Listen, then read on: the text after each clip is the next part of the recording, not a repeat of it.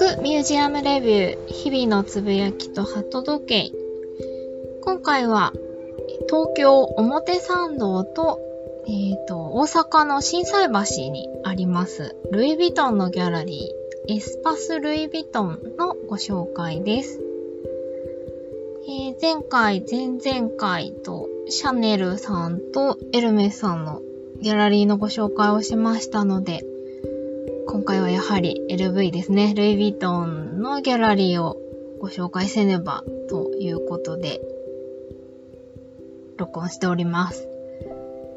えっ、ー、と、早速ですが、まず、2つのギャラリーの場所をご紹介しますね。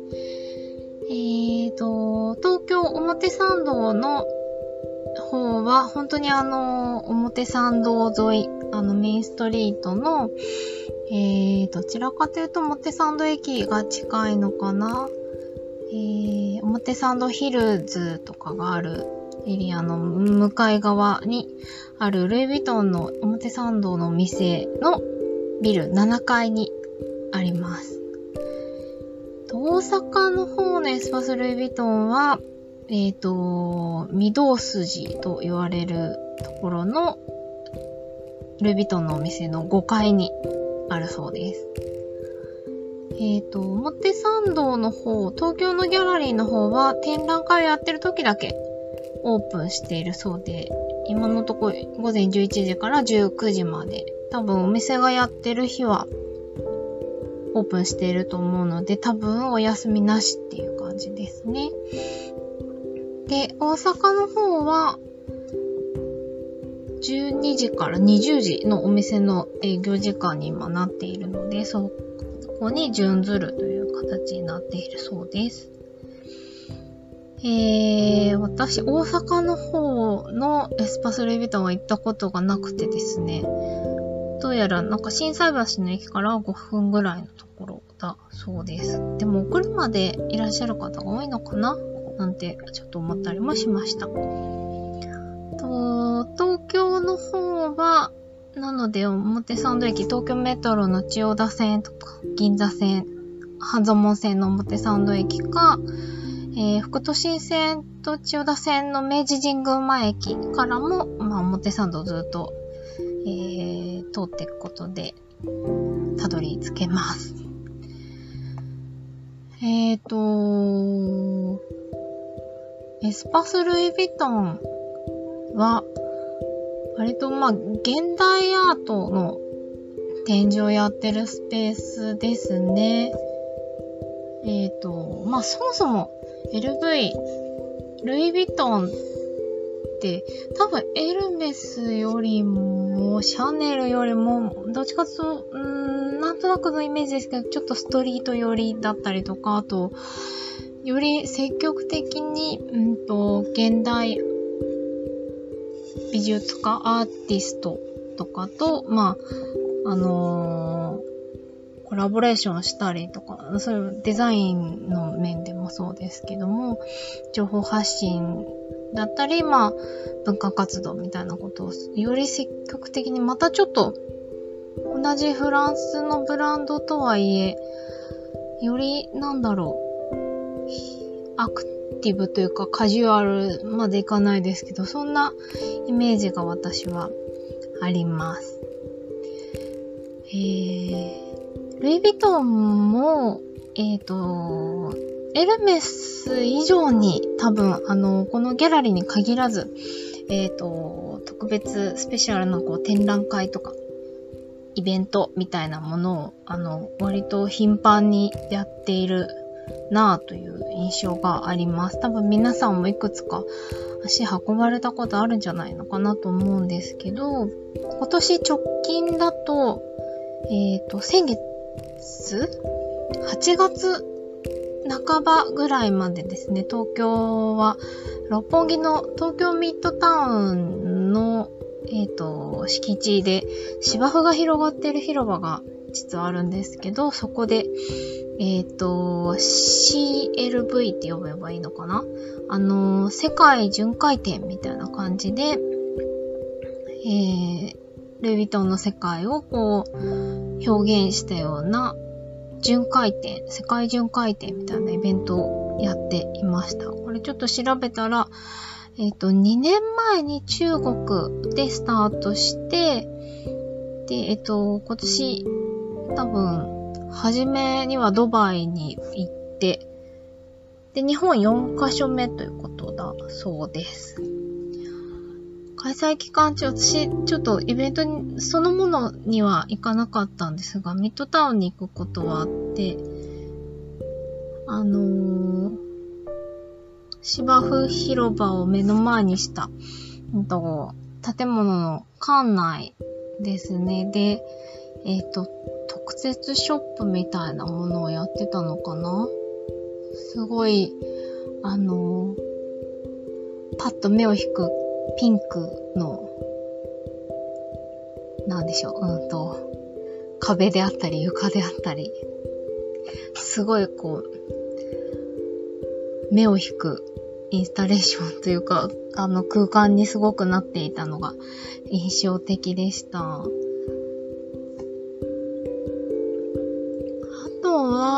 私見に行った去年も多分表参道、原宿のあたりで現代アートの作家たちと一緒にいろいろな作品を展示するイベントを、よりポップな感じのイベントですね、やってたりもしたんですが、もう何年も前に私行ったやつは、多分2018年とかですかね。もう少し、あの、クラシカルで、まあ、えっ、ー、と、旅をテーマにした展覧会だったかな。それはもっとあの、うんと、ブランド創設時の当時の、うんと、まあ、当時は多分船旅とかが中心だったので、そういうこう、豪華客船で行く旅の装いとか、うんと、当時の人たちが使っていたもの、持っていたものの展示だったりっていうのが、まあ、されてるような、より、あの、展覧会っていう、勉強みたいな、えっと、ブランドと、その当時のこう文化が学べるような展覧会が行われていたのに足を運べました。ルイ・ヴィトンはそうですね、あの、エルメスは、えっと、乗馬、バグからスタートしてるブランドだったと思うんですが、えっと、ルイ・ヴィトンは、船旅、旅のトランク、スーツケースですね。そういったものを作るところから、まあ、ブランド時代、カバンがスタートっていうブランドなので、そういう、あの、旅をテーマにするとか、で、展示をしていることも多いですね。そんなルイ・ヴィトンなんですが、うーんと、ギャラリーでは、あのー、今年だと大阪の方ではつい5月ぐらいまでかな？えっ、ー、と、ゲルハルト・リヒターのアブストラクトペインティングの展示をしてたんじゃなかったのかな？うん、やっていましたね。私最近見に行ったのだと、表参道に見に行ったのもう去年とかになっちゃうんですかね。映像作品のインスタレーションみたいなものを見に行ってきました。えっ、ー、と、表参道のギャラリーはそのビルの7階にあって、あの、シャネルとかエルメスみたいにちょっと入りづらいんじゃないかと思われるかと思うんですが、ん確かにちょっと入り、二つのブランドより入りづらいかもしれないですね。えっと、表参道店だと本当に表参道店のあの正面の入り口から入って、えっと、ドアマンの方にまあ、ギャラリーに来たんですけど、みたいなことを一言お伝えするとか、あとは、スタッフの方が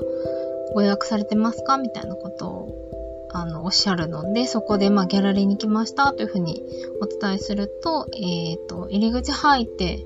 右奥ですね。あの、ギャラリーのフロアに行けるようなエレベーターがあるので、そちらに案内していただけます。で、そのエレベーターで、えっ、ー、と、ギャラリーのフロアまで向かいます。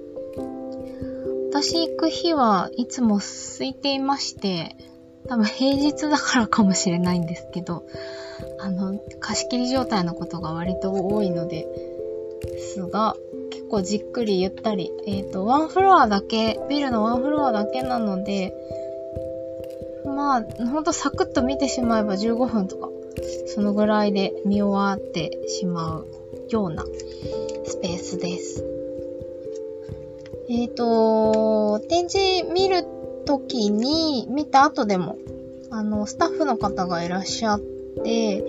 えっ、と、よろしければ、あの、展覧会のご案内お送りします、みたいなことを、声をかけてくださることもあるので、えっ、と、私はそこであの、ポストカードとか、あの、お知らせを送っていただけるように、えっ、と、自分の住所を登録しました。なんか iPad でパパパって会員登録みたいな感じで簡単に登録ができたので、もしご興味ある方はぜひ登録されてみてください。だいたい表参道の方だと年3回とか4回ぐらいのペースですかね。えっ、と、アーティストの方とか企画が変わって展覧会を行っています。あとは、えっ、と、ルイ・ヴィトンのホームページでも、あの、紹介してますし、多分エスパス・ルイ・ヴィトンっていう風に検索すると、えっ、ー、と、展覧会の情報がメディアなどにも出ていることが多いので、知ることができますので、ぜひ気になった方検索してみてください。もちろん、えっ、ー、と、エスパス・ルイ・ヴィトン入館、入場無料です。で、だいたいいつも予約は不要ですね。リヒターの時はちょっと予約制になってたかな？と思いますが。まあ、おおむね、あの、行ったらすぐ入れます。で、えーと、このエスパス・ルイ・ヴィトンも、あの、そもそもその、エルベ、ルイ・ヴィトンが行ってる、まあ、えっと、もっと大きく言うと、えっと、ルイ・ヴィトンが、えー、所属っていうのかな？えっ、と、属している、えっ、と、LVMH グループという、まあ、えっ、と、グループがありまして、で、そこの、えっ、と、メセナ活動ですね、文化芸術に対する、えっ、と、メセナ活動の一つとして、うんと、ファウンデーション・ルイ・ヴィトンっていう活動をしてますね。フランスだと、フランス語だと、フォンダシオン・ルイ・ヴィトンと読むそうですが、えー、そういった活動の一環として、このエスパス・ルイ・ヴィトンを運営していらっしゃいます。え、ー、と、ちなみに、えー、国内にはその大阪と東京2カ所のギャラリーなんですけど、え、ー、と、海外にもエスパス・ルイ・ヴィトンっていうスペースございます。えっ、とですね、ドイツのミュンヘンとイタリアのベネツィア、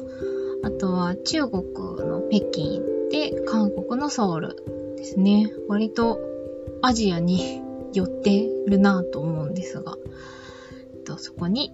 えー、いずれも多分、ルイ・ヴィトンの店舗に入ってるっていう形式で、エスパス・ルイ・ヴィトンのギャラリースペースが設けられています。えーと、ルイ・ヴィトンといえば、私やっぱりあの、衝撃的であったのはやっぱり村上隆さんと一緒に作ったバッグだったり、ビジュアルの発表ですね。もう20年ぐらい前に実はなるんですけども、あれそもそもやりたいって言い出したのは、えっ、ー、と、当時、ルイ・ヴィトンのデザイナーに起用されたマーク・ジェイコブスというアメリカの、えーと、ファッションデザイナーがルイ・ヴィトンのデザイナーに就任したタイミングで、えー、村上隆さんにオファーを出して、で、一緒にブランドでコラボレーションをしたっていう経緯なんですよね。で、マク・ジェイコブスが残したルイ・ヴィトンのバッグで結構アイコニックなデザインといえばベル、ベルにあの、エナメルに、えっ、ー、と、モノグラムを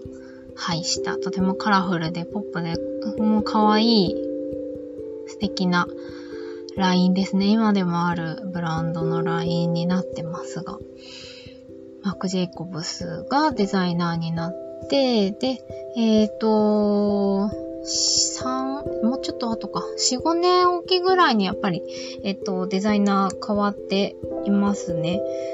で、うんと、話題になったのは多分、10年ぐらい前ですかね。あの、ストリートファッションで有名なキム・ジョーンズがデザイナーになって、うんと、シュープリームと一緒にコラボしたブランド、の、アイテムを発表した時やっぱりまあ、すごく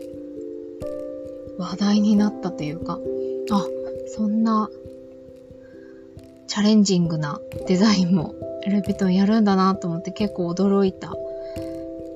出来事だったんですが、えーと、その後は、もうちょっと、うんと、これからと言われる本当に注目されてたデザイナーですね。バージル・アブローという男性のデザイナーが、えっ、と、ルイ・ヴィトの、まあ、厳密にはメンズラインの、えっ、と、デザイナーに就任して、まあ、バージル・アブロー自分でオフ・ホワイトというファッションブランドもやっていたんですが、と、ルイ・ヴィトンのデザイナーにもなり、えっ、と、日本人のニゴさんと一緒に LV のデザインやったりとかもしてたんですが、残念ながらちょっと突然亡くなってしまったということが去年あって、まあ本当に惜しい、残念だったなってすごく私自身も思っているんですが、まあその後公認誰にするかみたいなすごく LV は慎重に今選んでいるということで、多分まだ何も発表になってないままなのかなと思うんですが、そんな感じで、まあ、うーんと、ここまでご紹介してきたシャネルさんとかエルメさんみたいに、より、こう、チャレンジングな、比較するとチャレンジングって印象かなって思うんですが、そんなあの、すごくあの、現代の、うん、ストリートカルチャーも取り入れながら、あの、ブランドを進化させていこうとしている。それは何でしょうね。旅っていうところからスタートしてるからなのかななんて思ったりもするんですけど、そんな、あの、本当に柔軟で様々な文化だったり、まあ、デザインもそうですね。人、えっと、作り手だったり、そういった人たちと共にあのブランドを進めているなという印象のあるメゾンが、ルイ・ヴィトンかなと思っております。あと、ルイ・ヴィトンといえばご紹介しておきたいのが、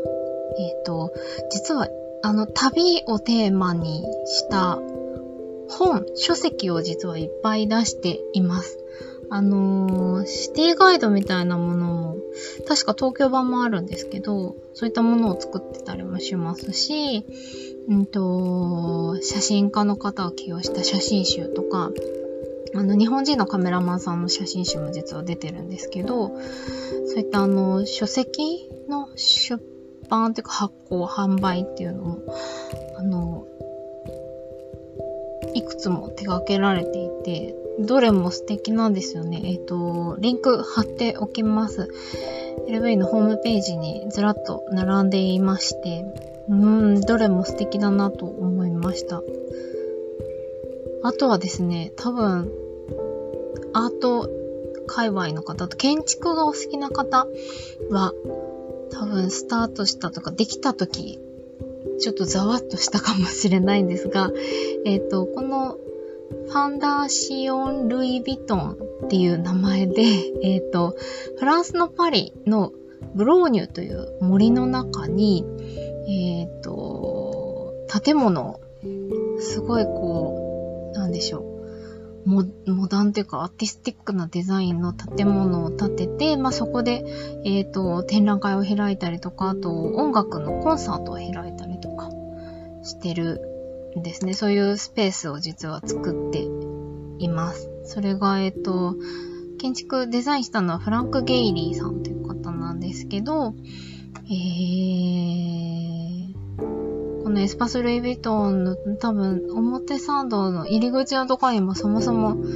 エスパス・ルイ・ヴィトンとはとかファンダシオン・ルービトンとはみたいなこう紹介文が書かれていて、そこにもこの建物のビジュアル、写真がドーンって出ているんですけど、えっ、ー、と、このスペースがパリのその森の中にできたのは2014年だそうです。なのでもう10年ぐらい経つのかな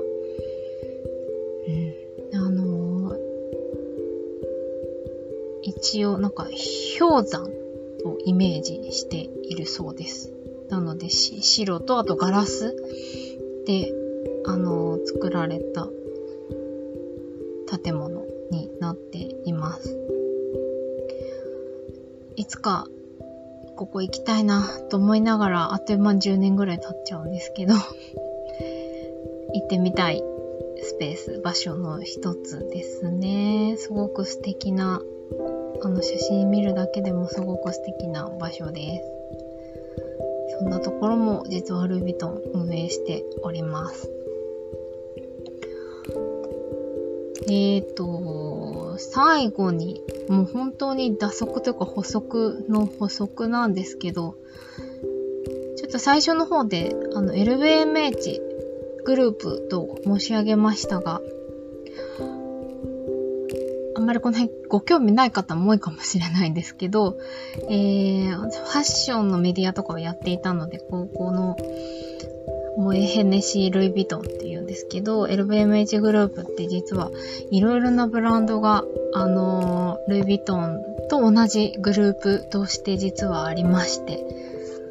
へえ、そうなんだ、みたいなので、ちょっとご参考までにご紹介したいんですけど、まあ、あのー、世界でもトップオブトップのグループかな？業界最大手って言われたりもしますかね。えーと、LVMH、モエヘネシーって申し上げました通り、もあの、お酒ですね、まずは。あのー、モエシャンドン、あの、シャンパンのモエシャンドンとか。えー、なんだ？あんまり、すごい、詳しいかってとこの辺よくわかってないんですけど、ヘネシー、そうですね。ブーブグリコもそうですね。クレックもそうですね。なんかわかるのしか言えない ホームページに LVMH グループっていうので全部バーっと出ています。あのー、最近創業したメーカー、お酒のメーカーもこのグループになってますし、ドンペリニョンもそうですね。ドンペリニョンって創業1668年なんですね。すごいですね。なんていうこう創業年も書かれていたりもします。えっ、と、ファッションブランドだと、え、これも LVMH なんだ、同じなんだっていうのを結構驚かれる方多いと思うんですけど、有名なのはまあセリーヌですかね。実はそう、ルイ・ヴィトンとし、うんと、同じグループとかチームになるんですよね。意外かもしれないんですけど、なんか競合っぽくも思えるかもしれないんですが、あとはロエベもそうですね。フェンディもそうです。実はディオールもジバンシーも同じチームです。表参道に行くと、LVMH のビルがあるので、オフィスが、ちょうど、まあ、表参道挟んであるんですよね。で、うんと、多分そこの1階にロエベとセリーヌ、フェンディも入ってたかな？あるので、なんとなくそうなんだって思ってらっしゃる方もいるかもしれないんですが、あとは、えっ、ー、と、スーツケースのリモアもこのグループに入ってますね。あと、エミリオ・プッチとか、さっきデザイナーの名前出ましたが、マーク・ジェイコブスも LVMH ですね。建造もそうなんですよね。建造は今、ニゴさんがデザイナーですよね。確か。なんていうブランドも実は同じチームにいらっしゃいます。有名なのは、あとは、ジュエリーとか時計ですかね。ティファニーとか、照明、タグホイヤー、なんかも、ウブロもそうですね。LVMH のグループなんです。なんとなくめちゃくちゃ儲かってる会社だなっていうのが 伝わったかもしれないんですが、こういう、あのー、海外ハイメゾン、ハイブランドを運営してる会社だからこそ、あの、メセナ活動ですね。文化、芸術への、活動とか支援みたいなものはやっぱり大事。海外だとなおさら大事なんだろうなとすごく思います。ちなみにこの LVMH と競合する企業体としてはあの、ケリングかリシュモっていうチームがあるんですけど、ケリングはえっと、グッチとかかな？そうですね。イブ・サンローランもそうなのか。バレンシアガとかブシュロンとかもケリンググループと言われるチームにいらっしゃいます。へーって感じでしょうかね。すいません。あんまり気にしない人は、そうなんだと思うかもしれないんですが、ちなみにリシュモンだとカルティエが一番有名なのかな？あと、ルクルト、ジャガールクルトとか、ピアージェとかもそうですね。あと、うんと、万年筆で有名なモンブランも、この、リシュモンのグループです。すごい、アートと全然関係ない話になってしまったんですが、LMH とリシュモンとキリングっていうのをちょっと知っといていただけると、なんでしょう。あー、 GAFA みたいな感じで、あのー、例えば広告見るときとか、あと、こういう展覧会とか見るときとかも、あ、そうなんだ、みたいにちょっとまた、なんでしょう、ビジネス寄りの視点で見られて、私個人的にはちょっと面白かったりするんですよね。なので、ご興味あればぜひ、あの、このあたり LVMH グループの活動とか歴史とかも、あの、見ていただけるといいかなと思ってちょっと最後、高速までにお話ししました。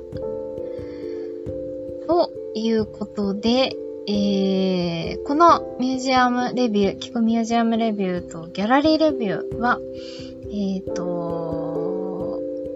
ミュージアムだったり、ギャラリーだったり、まあ、アートにまつわる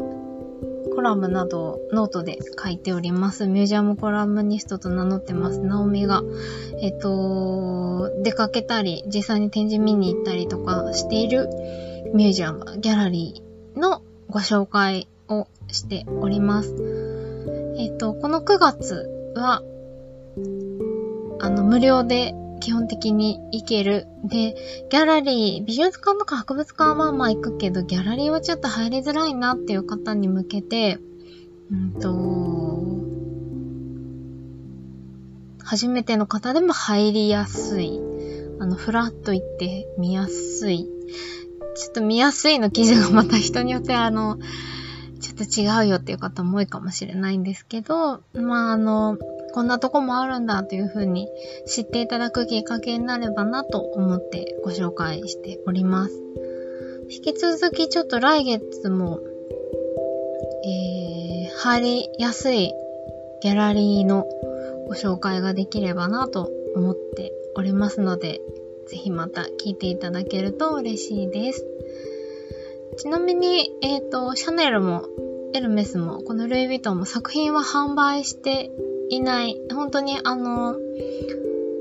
展覧会のスペースとして無料で開放している場所なので、気兼ねなくぜひ足を運んでみてください。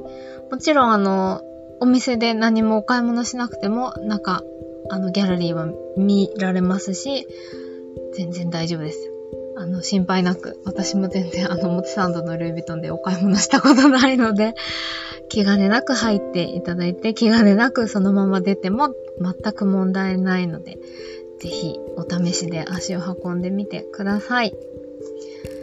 ということで、また次の配信でお耳にかかれるのを楽しみにしています。聞いていただきありがとうございました。